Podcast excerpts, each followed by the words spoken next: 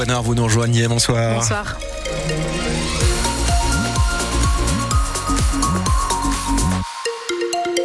Quelques petites infos communiquées, euh, précision, hein, par euh, avant de faire le point météo et toute l'info avec vous, Louise Adélaïde, mais communiqué par euh, Michael à la préfecture, l'accident de l'Ain, l'île Paris, à hauteur de Carvin, on en parlait euh, tout à l'heure, et puis la 21 également, son sexe noulette en direction de Valenciennes au niveau de Pécancourt. on a eu les infos par Michael. Alors suite à la 1, justement, un peu plus d'infos. C'est en fait un accident avec un poids lourd et deux véhicules impliqués. La 1, je rappelle, l'île Paris, à hauteur de Carvin, c'est donc un accident assez conséquent aussi, deux véhicules et un poids lourd. Et puis concernant la, la 21, les précisions sur la 21, on est au niveau de l'échangeur de Soma. L'accident est dans la bretelle de sortie exactement, euh, secteur Soma, la 21. Donc soyez vraiment prudents. Je rappelle le sens Aix-Noulette euh, en direction de Valenciennes. Euh, et puis la 23, on a 10 km de bouchons. Hein. Là aussi, Michael à la preuve vous incite à la prudence, à la patience aussi. La 23, c'est 10 km de bouchons. Pour l'instant, c'est assez conséquent. Un vendredi un peu compliqué. Sur la météo, Louise Adélaïde. Une nuit plutôt douce avec des températures euh, allant à 7 degrés minimum seulement. On ne devrait pas avoir de pluie pendant la nuit. En revanche, elle va revenir demain matin dès 7 heures. L'info, c'est le port de Dunkerque, lui, qui va accueillir la première brigade de douaniers portuaires anti-stupéfiants. elle sera composée de 24 douaniers exclusivement dédiés à la lutte contre les trafics de stupéfiants, donc, car les saisies de cocaïne ont été multipliées par 5 en Europe en 10 ans. 400 kilos de poudre blanche ont été saisis à Dunkerque l'année dernière. La cocaïne est principalement apportée en Europe via les ports voisins de Rotterdam aux Pays-Bas et d'Anvers en Belgique, grâce à l'aide de puissantes mafias très implantées. Le ministre délégué au compte public, Thomas Cazenave, en visite ce matin à Dunkerque, veut donc lutter dès maintenant pour éviter que ce phénomène ne s'importe chez nous. Vous savez que la cocaïne, l'essentiel de son mode d'approvisionnement, ce sont les ports. Et donc, à mesure que le transport maritime augmente, le risque augmente. Je regarde et j'observe ce qui se passe dans le nord de l'Europe, avec un renforcement des moyens en termes de sécurisation. Il y a un risque que nous devenions des ports demain un peu secondaires de ce trafic-là. Donc on doit renforcer un notre présence. Et donc j'ai annoncé ici à Dunkerque, il y aura dans les euh, tout prochains mois une brigade intégralement dédiée au contrôle de l'activité portuaire et avec un objectif clair, lutter contre le trafic de stupéfiants. Je vais renforcer également les équipes dédiées au renseignement, sources humaines, coopération internationale avec les attachés euh, douaniers. Nous devons être implacable dans la lutte contre les trafics de stupéfiants. Et ce que nous allons faire ici à Dunkerque, nous allons le faire dans les autres ports. Il faut qu'on adapte notre réponse à la réalité de cette menace. Et notre brigade aura le droit à un scanner mobile pour contrôler plus rapidement les containers. Un vaste réseau de trafic de drogue a lui été démantelé dans le Pas-de-Calais cette semaine.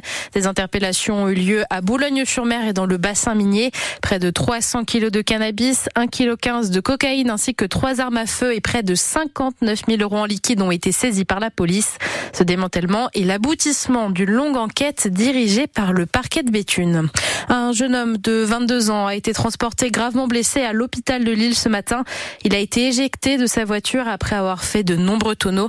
Il est le seul impliqué dans cet accident qui a eu lieu un peu avant 9h à Hubercamp dans l'Arajois. La députée du Pas-de-Calais, Marine Le Pen, sera devant la justice l'année prochaine. Oui, dans le cadre de l'affaire des assistants parlementaires européens, le Rassemblement national aurait détourné de l'argent public pour payer des membres de son parti d'extrême droite.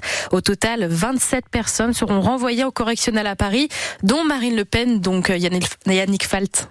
Oui, Marine Le Pen n'échappera pas au tribunal, pas plus que François Bayrou, qui a été jugé le mois dernier pour des faits similaires. Procès en vue devant le tribunal correctionnel de Paris pour 27 personnes au total, plus le Rassemblement national en tant que personne morale. C'est ce que demandait le parquet dans ses réquisitions en septembre. Parmi les 27, Marine Le Pen et son père, Jean-Marie Le Pen, mais aussi le maire de Perpignan, Louis Alliot, le porte-parole du RN, Julien Audoul, Bruno Gollnisch, l'ancien numéro 2 du parti, ou encore Nicolas B, actuel député européen passé chez Éric Zemmour. Un procès qui aura lieu à l'automne. Les dates sont déjà fixées, sauf changement, du 30 septembre au 27 novembre 2024. Un procès pour 11 élus ou anciens élus au total, 12 anciens assistants parlementaires, 4 collaborateurs du parti, tous pointés du doigt pour détournement de fonds publics et complicité.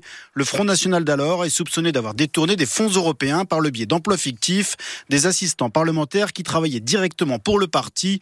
Un préjudice estimé à près de 7 millions d'euros par le Parlement européen sur la période 2000 2009-2017. Le détail de cette affaire qui dure depuis six ans est à lire sur francebleu.fr. Les sportifs russes et belarusses auront bien le droit de participer au JO de Paris l'été prochain, mais sous bannière neutre. Le comité international olympique a rendu sa décision cet après-midi.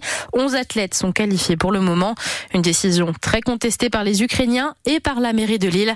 Elle a reçu hier l'icône du saut à la perche ukrainien Sergei Boubka qui préside le comité national olympique de son pays. En football, cette fois-ci, 15e journée de Ligue 1 avec la rencontre Lens-Montpellier ce soir à 21h. Les Lensois en sont à 9 matchs sans défaite. Ils sont 6e au classement. Les Montpelliérains sont 13e. Cette rencontre sans supporters lensois sera à vivre dès 20h30 sur France Bleu Nord. C'est avec Adrien Bray et Sylvain Charlet.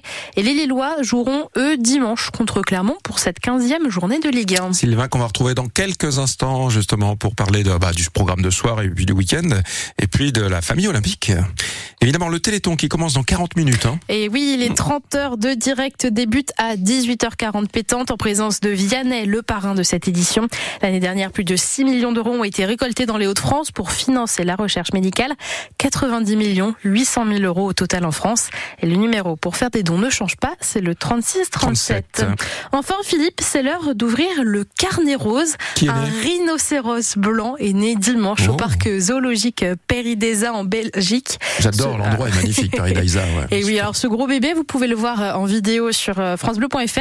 Il est très joli, il n'a pas encore de nom, il faisait quand même 35 kilos à sa naissance. Mhm. Mais pour l'instant, 35 kilos, ça représente que 2% du poids d'un adulte. Donc il va bien, vrai, prendre en taille Un euh, rhino, c'est gros quand même. Hein.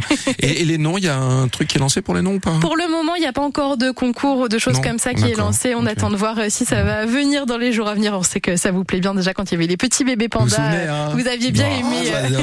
euh, mignon. Moi, c'est mon, côté. euh, Et voilà. Et en plus, c'est une excellente nouvelle, cette naissance, car il n'y a plus que 20 000 rhinocéros blancs euh, dans la nature, euh, dans le monde. rappeler, ouais. Voilà, c'est à cause du braconnage et des activités humaines. Donc voilà, si vous voulez découvrir ce rhinocéros Mhm. euh, en Belgique, eh bien déjà, vous pouvez, avant d'y aller ce week-end, aller sur francebleu.fr pour le voir en photo et en vidéo. Ils sont dans, dans des cadres reconstitués un peu. Hein. Paris Daïsa, c'est vraiment pleine nature.